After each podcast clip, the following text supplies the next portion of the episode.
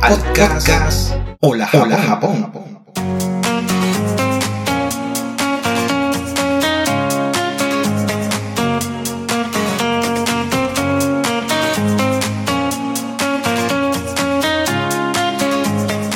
Hola amigos, muy buenas y bienvenidos al octavo episodio de Hola Japón. En este episodio dialogaremos con Juan Carlos Cruz, un amigo dominicano enamorado de Japón, a quien conocí en la Feria Mundial Expo 2005 que se desarrolló ese año en Aichiken cuando ambos trabajábamos en el pabellón de República Dominicana. Juan Carlos nos hablará de su experiencia en tierras niponas y nos contará algunas cosas muy, muy, muy interesantes. En este episodio también hablaremos un poco sobre los tifones, esos fenómenos naturales tan recurrentes en esta época del año en Japón. Conversaremos sobre lo ultimito del ingreso de turistas libres a Japón a propósito de la declaración del primer ministro Fumio Kishida en Nueva York. Y, por último, hablaremos sobre el funeral de Estado del ex primer ministro Shinzo Abe.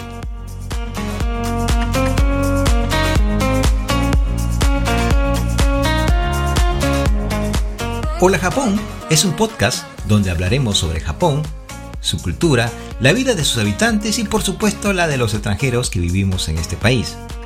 Japón, como todo lugar, tiene sus luces y sus sombras. Te invito a que juntos lo descubramos. Mi nombre es Roberto Watanabe y soy un ciudadano del mundo que nació en Lima y que vive más de la mitad de su vida en la ciudad de Nagoya, capital de la prefectura de Aichi, en Japón.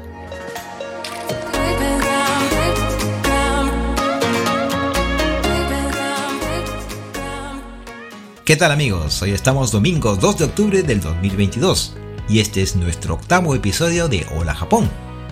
Y aquí en Japón ya estamos despidiendo al caluroso verano japonés y recibiendo el otoño.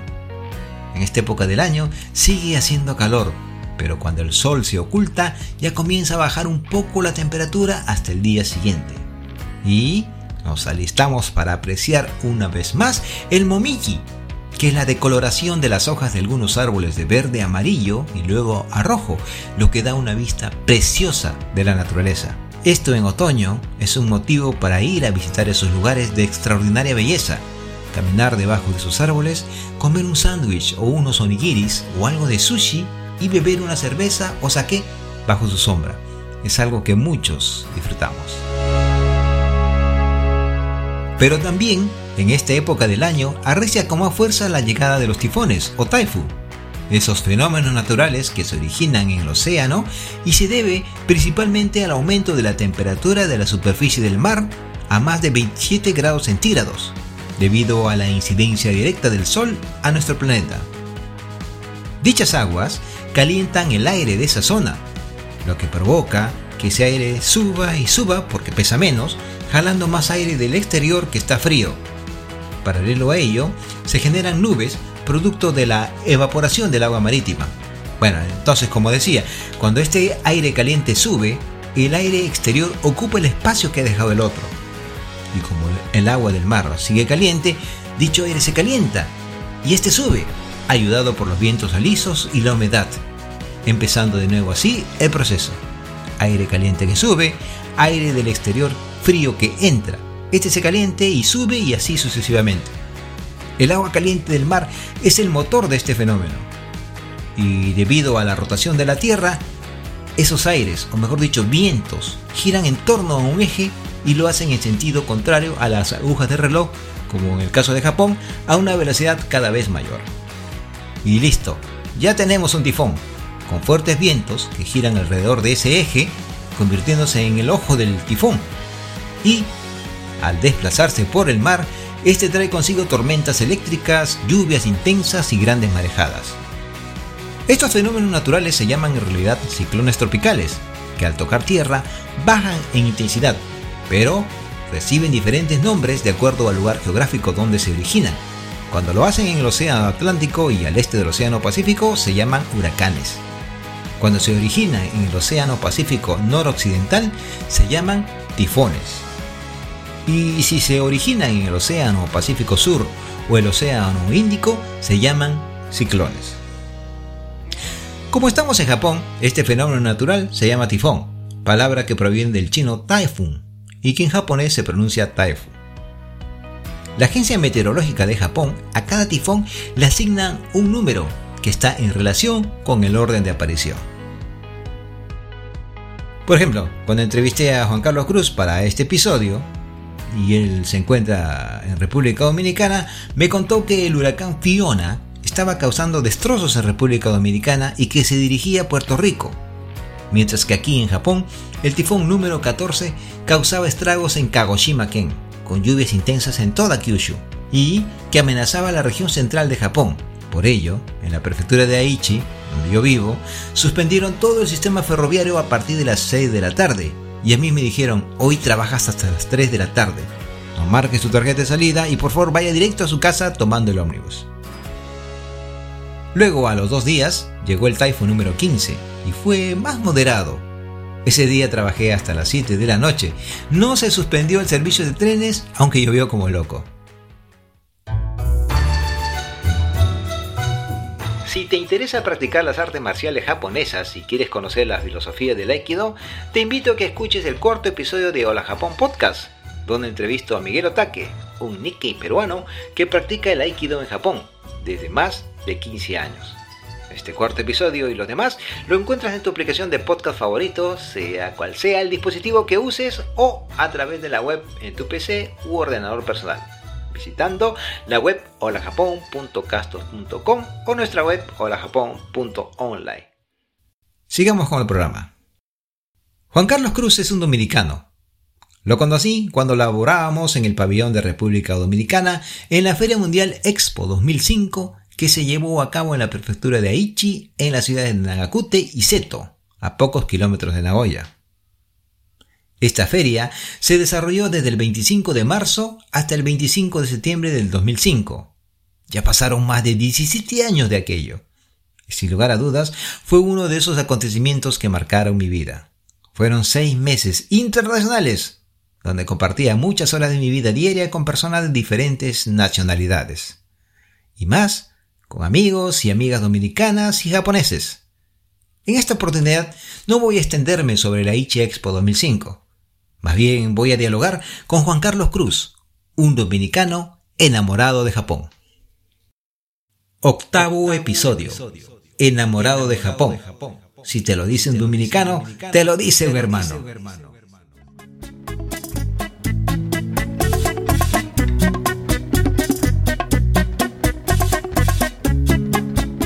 Juan Carlos Cruz vive en Santo Domingo, capital de la República Dominicana. Y conversé con él gracias a Internet, no solo nos separa miles y miles de kilómetros, sino una diferencia horaria de 13 horas. Es decir, que mientras en República Dominicana eran las 9 de la noche de un sábado, aquí en Nagoya eran las 10 de la mañana del domingo siguiente. A Juan Carlos no lo veía ni lo escuchaba desde hace 17 años. Sin embargo, siempre nos hemos mantenido en contacto, ya sea por correo electrónico o por el Facebook. Escuchemos la entrevista a Juan Carlos Cruz. Hola amigos, muy buenas y aquí estamos de nuevo en Hola Japón y esta vez vamos a conversar con Juan Carlos Cruz. Él es dominicano. Hola Juan Carlos, ¿qué tal? ¿Cómo estás? Muy bien, muy bien, gracias. La verdad, me alegro mucho porque me hayas invitado a tu podcast.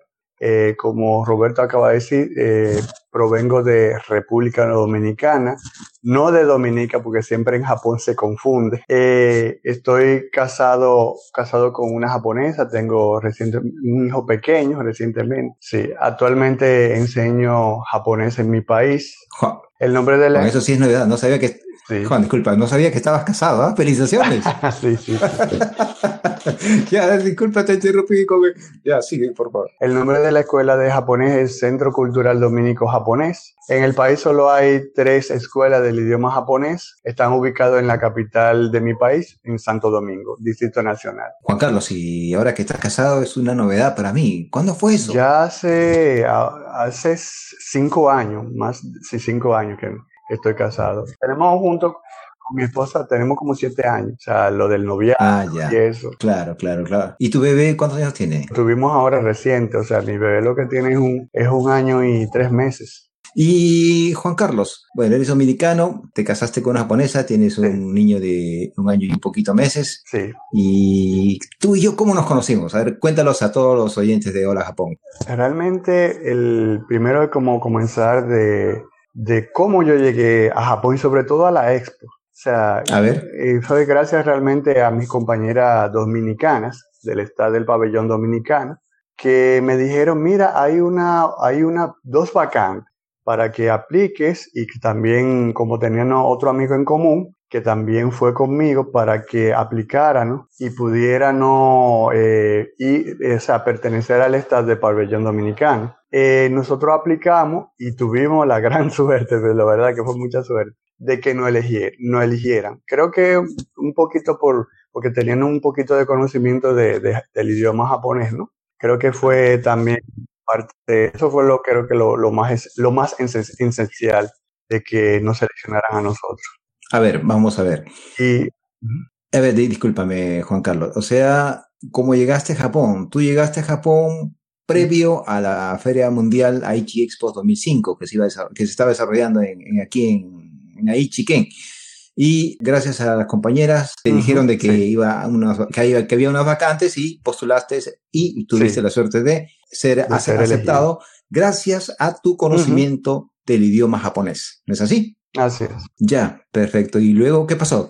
Me seleccionaron, hicieron los trámites y me enviaron a, a Japón. Y esa fue, esa fue la gran oportunidad de mi vida y tuve la suerte, obviamente, de conocer al señor Roberto. Yo pensaba que no iba a haber ningún latino, pero tuve esa suerte, o sea, por lo menos descendiente latino, ¿no? Sí. Y de otras nacionalidades. Y luego, obviamente, las japonesas. Claro, claro. Juan Carlos, eh, tú eres dominicano. Sí, así es. ¿No tienes ningún vínculo uh, de sangre o ascendencia japonesa? No, no, ninguno, ninguno. Ahora, solamente ahora por, porque me casé. Sí, sí, pero, pero te gustó siempre la cultura japonesa. Sí, de muy niño, porque es que realmente para los, los, los países latinos hay, hubo un gran boom de, de, lo que es la cultura japonesa. O sea, en los canales de acá hubo eh, presentación de novelas, o sea, dramas japonesas, eh, que todo el mundo lo sabe. Obviamente, para tu ver un drama, tú sabes que son de allá de Japón, obviamente, por la, forma de vestimenta. Eso es una parte. También la influencia de los videojuegos de Japón, porque en ese tiempo los videojuegos que nosotros tenemos son videojuegos de Japón. Obviamente, la versión americana, pero son nosotros sabíamos que esos juegos son de Japón y los juegos, ¿no? Los juegos eran como muy asiáticos, ¿no? O sea, de ninja, de samurái y ese tipo de juegos así, nosotros éramos muy fan. Y luego surgió la animación japonesa también, que se volvió muy popular. Y aquí todo el mundo en el país eh, conocía, por lo menos, o sea, por lo menos conocía una animación japonesa. Ah, ya, ya, entiendo, entiendo. ¿Y, ¿Y, cuál es tu anime favorito? Bueno, son muchos, eh, pero comenzando desde mi principio, ¿no? Del que le gustaba todo el... Eh, Aquí en la versión eh, latina le cambiaron el nombre, obviamente, a, esa animación, que era de, de robot, de Go Nagai, que se llama El Vengador. En japonés se llama Kote Sujigu, Kote Sujigu, que eso fue para nosotros fue muy impactante, ese, ese tipo de dibujo animado japonés. Nosotros era fiel, muy fiel, digo, una... Mm, entiendo, entiendo. Y entonces así fue como te enamoraste poco a poco por la cultura japonesa. Sí, por la la gastronomía, y sobre todo el drama fue que más influyó en saber en sí que era Japón, su, su gente y su cocina, su, o sea, su gastronomía, que eso me llamó mucho la atención. Y también eh, acá hay una comunidad sí. de descendientes de hace muchos años y una, una de esas familias eh, hizo, tiene un, un, restaurante japonés. Yo digo que es el restaurante yeah. que más se acerca ¿no? A lo que es la, la, cultura gastronómica japonesa. Se llama aquí el samurai, dando, estoy dando payola, o sea, promoción. No hay problema. ¿no? Y decías que sabías un poco japonés. Cuéntame un poco de eso. ¿Cómo un poco, un poco. Sí, un poco. No es que... ¿Estabas estudiando japonés? Sí, sí, sí, sí. Estaba estudiando japonés, así es. Ah, ya, ah, entiendo. Obviamente entendía más. Obviamente que al llegar a Japón, mi oído se desarrolló más. Se desarrolló porque tenía que escuchar japonés todos los días, incluso. sí, porque bromeaba mucho eh, mi, mi, compañera. Hay que contar cuánto con Nichiga, que dice Juan Carlos en un día. ya tú sabes. Y cuando llegaste a Japón, y, bueno, ahí en República Dominicana hay japoneses, pero cuando llegaste a Japón, todos eran japoneses. ¿Qué impresión tuviste? Porque, bueno. Era, era como, bueno, realmente yo estaba con una emoción que ni siquiera yo me lo creía. Yo no me lo creía realmente. Y bueno, así fue que entraste a, al staff del pabellón de República Dominicana en Aichi Expo 2005, la feria internacional que desarrolló en Aichi Ken, ¿no es así? Así es.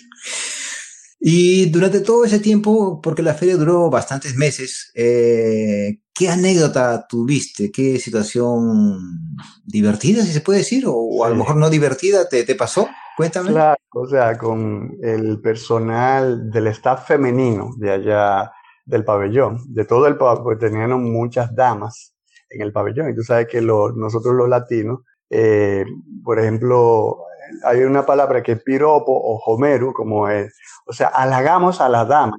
Sí, sí, sí, sí, Se cuida mucho y anda muy, muy bonita, muy hermosa. Y obviamente nosotros halagábamos a ella. Y entonces ella eh, se, se sentían feliz y a la misma vez como en shock.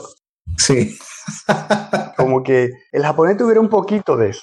Ah, entiendo. Por lo menos entre amigos, porque obviamente uno con alguien que no conoce no tiene que tener cuidado, pero yo se lo decía porque ya mis, mis amigas, mis conocidas, ¿no? Y ellas sabían que... Claro, claro. Por eso yo me tomaba la libertad de, de por lo menos decirle un, un halago cada vez que la veía. Claro, claro, sí, o sea, como que los japoneses no están acostumbrados a halagar a, sus mujeres, y entonces cuando llega un latino, en este caso, bueno, tú, eh, para ti eso no es algo malo, no, el hecho de, una cosa es el acoso, ¿no? Un acoso, una actitud persistente, enfermiza, y otra cosa es halagar la, la, la la belleza, la simpatía de una chica japonesa, ¿no? Entonces, todos los latinos creo que pasamos por esa situación. Obviamente, ¿no? Respetando. Bueno, entonces, eh, ¿qué, te pasó ahí? ¿Que alguien te dio una cachetada, una bofetada? Ah, no, no, no. No, contrario. Te digo que, la primera vez que hice eso, la persona no se lo creía. que, no, es primera vez que un hombre me dice eso. Oye, Primera vez. Entre, amigas y nosotros, ella, una amiga me ve, ay, tú estás bonita, pero amigo casi no, no, no lo dicen. Ni siquiera un conocido, por ejemplo, porque eran no conocidos. Ni un conocido nunca te lo va a decir acá. Pero como estaban en un ambiente, era, eh, para decirte así, o sea, ese en la expo era como en donde incluso los japoneses que iban a visitarnos se olvidaban un poco de ser japoneses y eran abiertos y, era, y eran como ellos sabían que iban a ver extranjeros, eh, por ejemplo, aceptaban ese, ese ambiente internacional y querían conocer esa cultura y ellos les gustaban que nosotros fuéramos así, o sea, natural, eh, que no tuvieran como eh, fronteras. O sea, es que como cuando los japoneses este, van a ese lugar, ven bastantes extranjeros, se transforman, ¿no? Exacto. Pero cuando salen, cuando, cuando salen de ahí, se vuelven a, resetear. bueno, y durante todo ese tiempo que has estado en Japón, ¿volviste a regresar a Japón? Sí, sí, volví a regresar a Japón ya, eh, creo que en el 2000, pero luego de mucho tiempo, obviamente.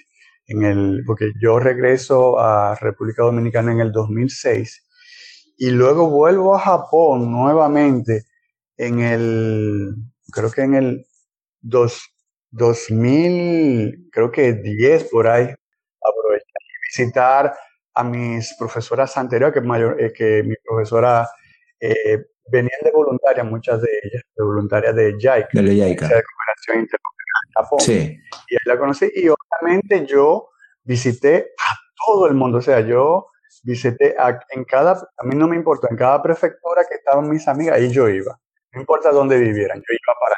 Fui incluso hasta Totoriquén fui allá, donde vivía una voluntaria amiga mía que fui allá la vi. Ah, Totoriquén. Oye, hasta ahí. Yo, yo no tenía, yo, yo Juan. Fui, bajé hasta, hasta Kyushu.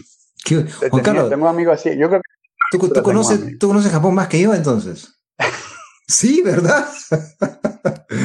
Incluso a los voluntarios, porque como los voluntarios vienen de, todas de todas partes de Japón, no solamente los voluntarios, sino también los jóvenes de intercambio. O sea, ahora se paró por la pandemia, pero ahora se va a retomar de nuevo. Va un, grupo de japoneses para y un grupo de, de, dominicanos va para Japón. Hacen un intercambio. Claro, También claro. entonces vienen de todas las partes, de todas las culturas de Japón. Entonces, yo conocerlo, cuando yo llegué a, tú sabes, el japonés, lo primero que dice, si tú vas a Japón, no, llámame, contáctame para yo guiarte en mi ciudad. Y lo hacen. Claro. Voy para allá, voy tal día, voy a tu casa tal día, ellos se programan, piden permiso, van a la prefectura y te enseñan las partes más bonitas. Eso es increíble de los japoneses. Yo siempre les voy a estar muy agradecido por esa parte. Mm, sí, eso es importante, sí. Mantener siempre esa relación de, de amistad, de respeto y de sí. compañerismo. Y bueno, entonces, este, eh, bueno, te casaste con una japonesa. Eso sí, así como es. te vuelvo a repetir, esa novedad. ¿Cómo, cómo así? ¿Cómo, ¿Cómo, la conociste? Y ella vino a vivir acá, obviamente. Eh, sí. Y luego, exacto, nos conocimos, le caí en gracia. Ah, ya. Y luego, exactamente, y fuimos conocidos, yo le agradecí.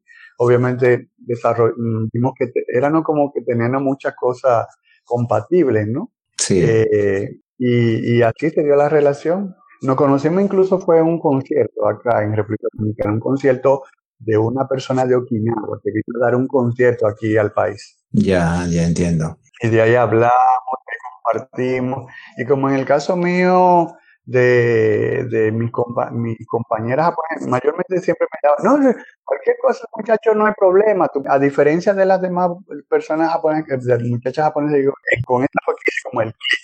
Sí, sí, tú, Tú, Juan Carlos, eres una persona así y bien tranquila, ¿no? En ese sentido. Más o menos, parezco, parezco ya. bueno, eh, ya te casaste con una japonesa, tienes un bebé, sabías algo de japonés, viniste aquí, tu oído se acostumbró sí. más y, sí. y, entonces hablas japonés. Uh -huh. Hablo, yo entiendo más de lo que hablo, porque hablo el japonés como muy latino, pero sí entiendo como, como el 50, 50%. Y lo que no me habla, yo puedo preguntar, pero ya, ya incluso he aprendido, dependiendo de situaciones, hasta palabras especiales. Ah, ya, entiendo. Obviamente el japonés me entiende, trata de entender lo que uno le trata de decir. O sea, yo puedo hablar con un japonés, puede entender más de lo que yo puedo decir, claramente. Ah, entiendo. Ok, ok. Entonces, este, tú puedes entender casi un 50 por, o 60% de lo que él te dice. Sí.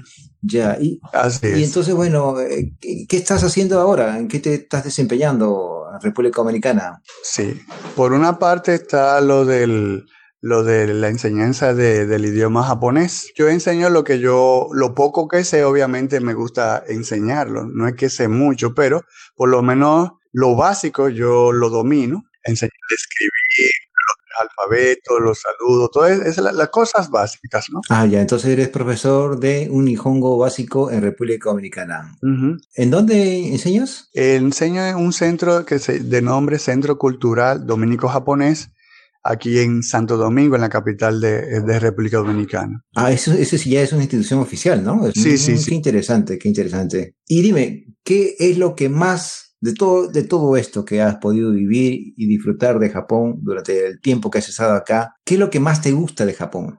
De Japón, el problema es como, ¿qué te digo? Soy un enamorado de Japón. O sea, me encanta, obviamente, su cultura. Al yo verlo ya personalmente, que cuando yo, sabes que siempre las personas que llegan a Japón tienen un problema de cambio de horario, no, no me afectó en nada, ni absolutamente nada. No tuve sueño, me ajusté, como que si yo hubiera llegado normal, aquí como sin un cambio de tiempo y nada, yo me ajusté normal, por la emoción que yo tenía. Eso es algo, creo que psicológico. O sea, era como tanta la, la, la emoción, cansancio, nada de eso me, me perturbó. Y al ver todo Japón salir, me perdí la primera vez que salí. Me pude guiar para llegar a mi casa por una torre. Me perdí, me perdí. ya tú sabes. Ya. ¿Y, ¿Y qué es lo que no te gusta de Japón? Era, era lo que te había mencionado anteriormente. O sea, que ya asunto ya cultural y que uno se siente como... No, no nada penado porque es parte de la cultura. O sea, como que hay esa parte de la cultura. Juan Juan, te refieres a la frialdad de los japoneses con sus mujeres, ¿no? Sí, sí, así es. así, Esa parte ah. como eh, emoción, esa, esa parte, creo que sí lo son, son afectivos, pero como que deberían de ser un poco, o quizás no lo demuestran en público la palabra. Yo creo que es eso más que. Tal vez en su casa, ¿no? En su casa o en su cuarto, ¿no? Es posible, porque pero no, no como los latinos que tú sales con eso en la calle, mi amor, y todo el mundo lo sabe. sí, sí. Impensable quizás en la cultura japonesa, por respeto, claro. Bueno, Juan Carlos, entonces este, como visitante dominicano a Japón en varias oportunidades a este país, ¿qué recomendaciones darías a aquellas personas que nos están escuchando y quieren venir a Japón, ya sea a trabajar, a estudiar o a pasear? Yo le digo a que todas las personas, bueno, toda la persona que tiene ese sueño de ir a Japón puede escribirlo, eso lo va a lograr, porque si decidió hacer algo, no solamente en cualquier lugar que quiera ir, pero ya que decidió Japón, y decidió ir, obviamente lo que le, le, recomiendo es que luche por ese sueño y que una vez llegando a Japón sé que va a hacer camino, ¿no? Ah, y lo, importante es tener una meta para lograr los sueños que uno se propone en Japón. No es fácil, no es fácil, pero no es imposible. Y sobre todo en Japón, obviamente lo más importante es el dominio, por lo menos aunque sea básico, del idioma japonés, porque Allá cero inglés, cero español, nada, eso es japonés. Obviamente los idiomas te van a ayudar si tú en un principio, si llegas sin trabajo, para tú eh, tener trabajo de, de, medio tiempo y con los idiomas que sabes puedes enseñar, incluso puedes enseñar tu cultura, que también con eso puedes ganar dinero, de tu cultura, el baile, la gastronomía. Hay muchas formas que yo vi que allá en Japón se puede, se puede ganar la vida. Muy bien, Juan Carlos. Y Juan Carlos, las personas que quieren instalar un tipo de nivel de comunicación contigo para hacer preguntas, ¿pueden contactarte en algún punto de internet, que sea una red social o algo? Sí, el, pasa que, sí, como dije, yo no soy tan, eh, no soy tanto de redes, pero obviamente lo que tenemos es la página de la escuela que en la, en, en la página hay cualquier pregunta o incluso hasta yo mismo puedo responderle. Hay un, un moderador, moderador si mandan algún mensaje a cualquiera de los profesores, incluso de la escuela, porque ahora tenemos la ventaja que estamos impartiendo clases online y puede de cualquier parte del mundo puede recibir clases de nuestra escuela. ¿Cómo se llama esa página? Se llama, está en, Facebook la página. Ah, en Facebook. Que es Nichido, sí, porque tiene la abreviatura, la abreviatura del Centro Cultural Dominico Japonés, que es Nihon Dominica Bunka Center, que es como se dice en japonés, y lo abreviaron y se dice Nichido. Ah, Nichido. Ah, ya, perfecto. Y lo va a encontrar fácilmente. Ahí pueden escribir cualquier inquietud que tengan, pueden ahí ya escribirla a ese, a ese, a esa página. Muy bien, Juan Carlos. Y bueno, para cerrar esta conversación, ¿tienes alguna sugerencia, algún comentario que, manifestar o alguna cuestión que no te pude preguntar y que a lo mejor es importante que nuestros oyentes escuchen? No, básicamente era lo que estábamos hablando, estábamos hablando anteriormente, que la persona que deseen ir a Japón, que no es algo imposible. Todo lo que se desea se puede. Y lo dice alguien que, tiene como experiencia, por lo menos, de haber ido a Japón, ¿no? Aunque no me quedé, aunque no me quedé, eh, sé lo que es Japón, porque en, en esencia, aquí en, en el país, no, o sea, la diferencia de seguridad obviamente es abismal, pero para mí no es una diferencia significativa yo vivir en Japón. Juan Carlos, ¿piensas venir a Japón a vivir? Probablemente que sí. Cuando mi niño tenga más edad que pueda hablar español, por lo menos, él tendría mejor educación. O sea, un nivel de educación mejor. ¿Tu esposa de qué parte de Japón es, Juan Carlos? De Tokio, es de Tokio. ¿Sentiste tú alguna discriminación con parte de los Nikkeis ahí en Santo Domingo? No. ¿En República Dominicana? No, no, no. aquí no. Es que ellos son más dominicanos que nosotros. Ellos, saben más la idiosincrasia del dominicano. O sea, son personas que, trabajaron aquí. ellos comenzaron de pero vinieron nada. Ya. Entonces, el dominicano le, le fue amable a, a ellos. Lo cuidaba, lo respetaba. Muchos obviamente se fueron, pero muchos se quedaron acá hasta ahora. Y dime, ¿y cuando llegaste a Japón, sentiste algún tipo de discriminación? Discriminación. Bueno, lo que te digo, yo me imagino por ser extranjero, yo eh, no, no la mencioné esa anécdota, que era la, la de salir del combini. Eh, allá en Japón, eh, la, lo que son los, las tiendas de conveniencia, o lo, como dicen los combini, eh, están abiertas 24 horas. O sea, y yo eh, salí a comprar algo. Era un poco tarde, obviamente, pues yo salía del trabajo tarde. Y, y llegué, salí al comer como esos 10, 10 era un poquito tarde. Entonces voy al comer normal, normal, pero lo único que yo eh, andaba con unas sandalias plásticas. Entonces esas sandalias plásticas, eh, cuando uno camina suenan, hace como que, que dan, hacen un, un sonido eh, muy particular. Entonces, cuando salgo del comedy, delante de mí hay una japonesa, normal, caminando de y, y, es como que está escuchando eso. Y cuando ella se voltea el rostro sí, hacia atrás sí. y me ve, un extranjero moreno con sí, esa, esa sí. aumenta, la, aumenta el paso porque se asustó. No, no, no la culpa porque fue, parece que la impresión, y más esa hora de la noche, y una persona oscura y de noche, yo creo que le, le causó. No, y no, sí. Y cualquier chica, cual, cualquier chica o mujer que se encuentra sola a esas horas de la noche y ve a un hombre, siempre tiene temor, ¿no? Sí, sí, no. Bueno, en Japón quizá, quizá, quizá con otros japoneses no hubiera tenido temor, pero es que con un extranjero no se sabe. ¿Entiendes? Ah, claro. No, no sabe, ya de como de, de, una japonesa sabe qué esperar quizás de un japonés, ¿no? ¿Verdad? Por lo, por, ah. por lo general, pero no de un extranjero, sí. no de un extranjero. Claro. Yo me imagino, pero bueno, fue el temor. Claro. ok, Juan Carlos, listo. Gracias por tu tiempo y ahora sí, bueno, tienes que, no sé qué tienes que hacer, ya son qué, sí. las nueve, sí, son las diez de la noche, son ¿no? las diez de la noche. de la noche, tienes que descansar, tienes que dormir. ¿Vas a salir a rumbear por ahí? ¿Vas a salir a divertirte? No, el número ha marcado, no va a funcionar. Yo me quiero todavía. es, al tener esposa japonesa, la única familia, ¿quién es? Yo soy la única familiar de él, de ella, sí. y tenemos. Si hubiese estado sin niño, no salimos, sí, obviamente. Claro. Y ahora, al venir el niño, ya todo cambió. Sí, ya, obviamente, uno te debe al niño y ya, obviamente, el niño no puede salir de noche. Claro. Y, no puedo dejarla a ella de que de sola. Si cualquier cosa yo dije que estoy rumbeando, ahí sí es verdad. O sea, no, no es difícil.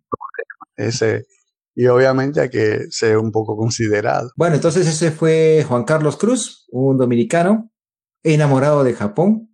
La otra vez conversamos con Naomi Fuji, ella es una japonesa enamorada de República Dominicana y esta vez es Juan Carlos Cruz, un dominicano enamorado de Japón. Muchas gracias, Juan Carlos, por tu tiempo. Sí, muchísimas gracias, Roberto. Estoy muy agradecido por la amabilidad de que tú me invitaras a tu podcast. Deseo que tu podcast siga creciendo cada día y que tenga así esas entrevistas tan interesantes que tiene en el podcast. Te deseo siempre lo mejor. Muchas gracias, Juan Carlos, por tu deseo. Juan Carlos Cruz, desde República Dominicana, Santo Domingo, para todo Japón y el mundo entero. Chao, Juan Carlos. Chao, Roberto. Gracias.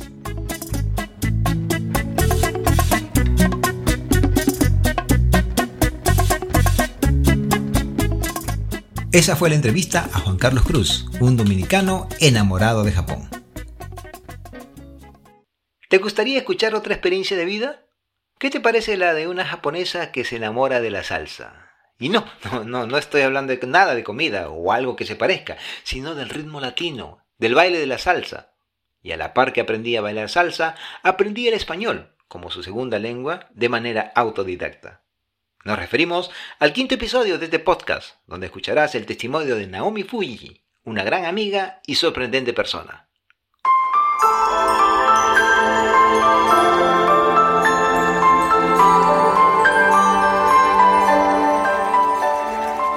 Tengo que confesarlo. Soy, bueno, era, un poco escéptico con respecto al tema del ingreso de turistas libres a Japón. La razón era porque Japón priorizaba su lucha anti-COVID restringiendo el ingreso de turistas posibles portadores de virus. Por eso los funcionarios del Estado japonés, justificando su sueldo, elaboraban una serie de reglamentos y normas propios de estados totalitarios. a tal punto que operadores turísticos extranjeros manifestaban que las reglas para los turistas se parecían a las de Corea del Norte en su intento de abrir las fronteras para el 10 de junio. Por ejemplo, visitas eh, guiadas preestablecidas, prohibición a salir de, los hoteles sin autorización de la agencia de turismo eh, y otras medidas restrictivas. Tuvo que pasar más de dos meses y semanas para que nuevamente el primer ministro Fumio Kishida relaje dichas medidas desde el 7 de septiembre, ampliándose el número de visitantes de 20.000 a 50.000 personas por día. Y aunque se seguían vendiendo los paquetes turísticos, ya no era necesario un guía. Eso sí, la reserva de tu estadía y el trámite de visado seguirá bajo el control de las agencias de turismo autorizadas por el gobierno. ¿Y qué pasó después? A las dos semanas de iniciarse la segunda relajación, el primer ministro Fumio Kishida, el 22 de septiembre desde Nueva York, donde asistía a la 77 Asamblea General de las Naciones Unidas, manifestó que eliminaremos el límite en la cantidad de personas que ingresen al país y reanudaremos la aceptación de viajes individuales y viajes sin visa a partir del 11 de octubre. Sí, ya falta poco. Dicha afirmación fue recibida por los operadores turísticos con alegría y diría hasta esperanza, ya que debido a la pandemia es uno de los sectores económicos más golpeados. Y aunque ah, estamos escuchando y vemos información que hasta inclusive menciona qué países pueden ingresar sin visa y otras cosas, lo cierto es que aún no hay una declaración oficial al respecto donde se detalle los puertos de entrada, las nuevas medidas anti-COVID, qué países no necesitarán visa, etcétera, etcétera, etcétera. Nuevamente, los funcionarios del aparato estatal supongo que estarán evaluando las posibilidades, las proyecciones, coordinando con las empresas turísticas, hoteleras, de comercio, con la policía y otras instituciones, para hacer realidad lo manifestado por el primer ministro de Japón en Nueva York. Y ahora que ya retornó a Japón, seguimos esperando al primer ministro que dé una nueva conferencia de prensa para conocer los detalles. ¿Y a qué conclusión podemos llegar de estos cuatro meses de apertura al turismo internacional por parte del gobierno japonés? Eh, realmente todavía es muy pronto para evaluar, pero lo que sí yo puedo afirmar es primero que Japón acepta tácitamente la convivencia con el COVID-19 y la necesidad casi segura de vacunarnos por lo menos una vez al año. Eh, tal como lo hacemos con su primo, es decir, con el otro virus tipo corona, sí, el virus de la influenza, sí. Y, segundo, la necesidad de impulsar la economía japonesa a través del turismo, aprovechando la riqueza de su cultura, lo hermoso de sus paisajes, el contraste de lo moderno y lo tradicional que coexiste en casi todas las ciudades niponas. Pueden ser a veces testarudos, pero tontos no lo son. ¿Piensas venir a Japón? Te recomiendo que escuches el tercer episodio de mi podcast o visita mi página web holajapón.online y lee los 30 años de la inmigración Nikkei latina a Japón. Te va a ser de mucha utilidad.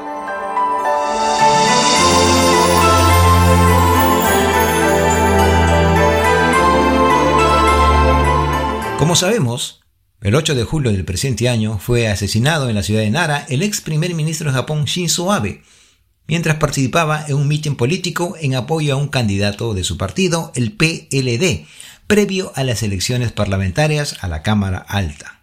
Su asesino fue un residente de Nara, de 42 años, llamado Yamagami Tetsuya, utilizando para ello una escopeta de fabricación casera. La muerte de Shinzo Abe causó una conmoción en Japón, ya que esto no es nada común y a nivel internacional una gran consternación. El atacante afirmó que disparó a Shinzo Abe por sus vínculos con la Iglesia de la Unificación, una poderosa organización con fuertes nexos con el gobernante PLD, ya que su madre, miembro de la iglesia, había donado grandes sumas de dinero al grupo religioso, lo que sumió a su familia en la pobreza.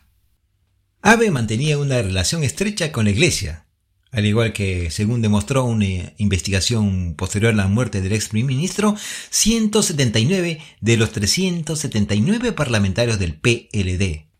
Por ello, la opinión pública se divide en dos, cuando el actual primer ministro de Japón, Fumio Kishida, anunció que se le rendirá un funeral de Estado, utilizando fondos públicos y sin ningún aporte o contribución de su partido político.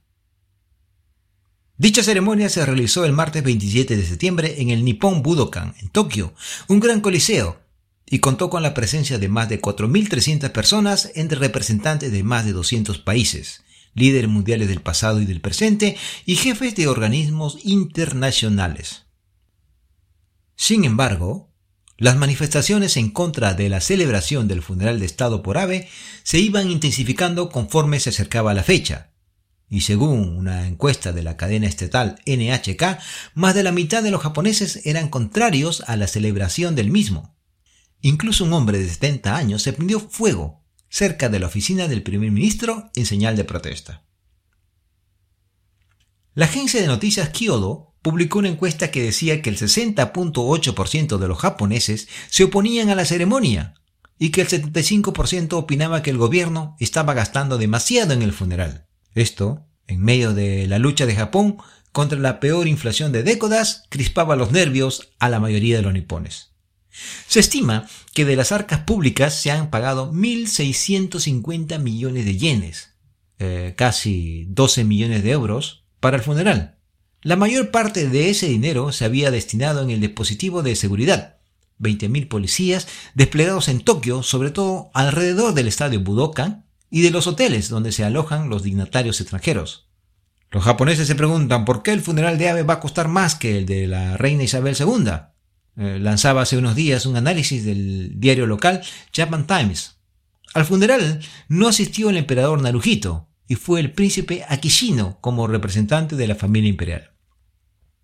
El primer ministro Fumio Kishida defendió que celebrar el funeral de Estado significaba defender la democracia y ha aprovechado el encuentro para llevar a cabo lo que los medios locales definen como diplomacia de condolencias, y ha mantenido encuentros bilaterales con Kamala Harris, Narendra Modi y Charles Michel, entre otros, con el objetivo de fortalecer las relaciones con sus respectivos países y regiones.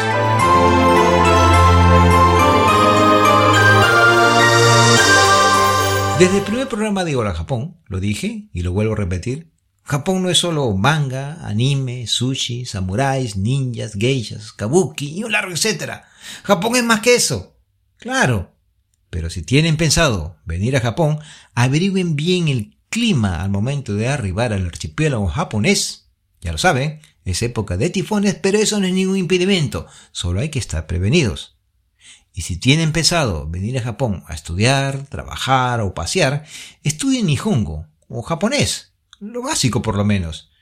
Y en verdad no se confíen mucho en el inglés, ya que son muy pocos los japoneses y las japonesas que lo pronuncian bien debido a la abismal diferencia fonética.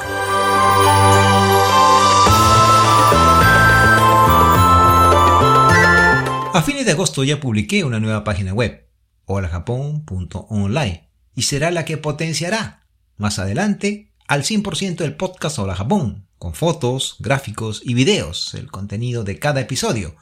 Poco a poco vamos avanzando y siguiendo a Antonio Machado, caminante no hay camino, se hace camino al andar. Así que agarro mi machete y me adentro a la jungla de Internet para hallar nuevos caminos.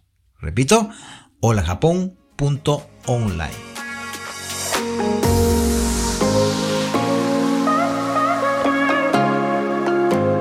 Si te gusta mi podcast, Hola Japón, coméntaselo a tus amigos, suscríbete, deja una reseña y compártelo. Este programa lo puedes encontrar en tu aplicación de podcast favorito, sea cual sea el dispositivo móvil que usas o en tu ordenador o computadora personal a través de la web. Estamos en Apple Podcasts, Spotify, iVoox, Amazon Music, Google Podcasts, Radio Public, Stitcher, Podvine y otras plataformas.